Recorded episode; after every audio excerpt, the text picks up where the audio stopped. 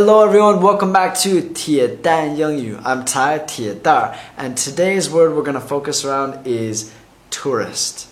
Tourist. 游客. Tourist.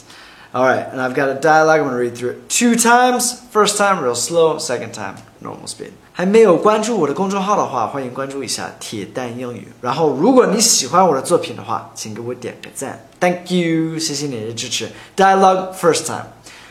I'm not wearing that shirt. It makes me feel too much like a tourist. But it's fun. Come on, we could match. Dialogue second time. I'm not wearing that shirt. It makes me feel too much like a tourist. But it's fun. Come on, we can match. Alright, so let's make sure you guys understand everything that's in this dialogue. 这个对话里边肯定是两个就是对象俩，alright, maybe boyfriend girlfriend, and they're talking about what shirt they're wearing. So, uh, the man says, "I'm not wearing that shirt. 我肯定不会穿那个 T 恤。Alright, shirt, shirt T 恤是一个东西，嗯、um,，yeah T 恤。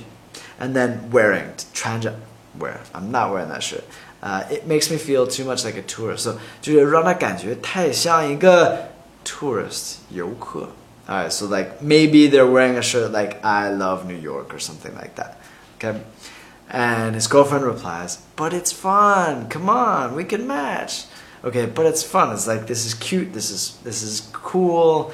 就是挺好玩的. Come on, 来吧, we could match. Match 是火柴的意思，但是这个对话里边，match 是 匹配，就是一样的东西。比如说我穿这件衣服，然后俺老婆也是这么穿的，那就是 we are matching，就匹配嘛。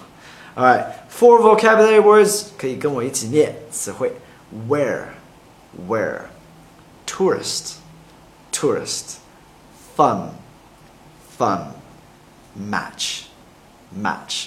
All right, now we got the homework part for you guys. 留一些作业. Make two sentences. The first one is to use the word wear, and the second one is to use the word tourist. 可以在下面给我留言，看一下你们的水平怎么样。All right, thanks for watching, and I'll see you guys on the next one. Peace.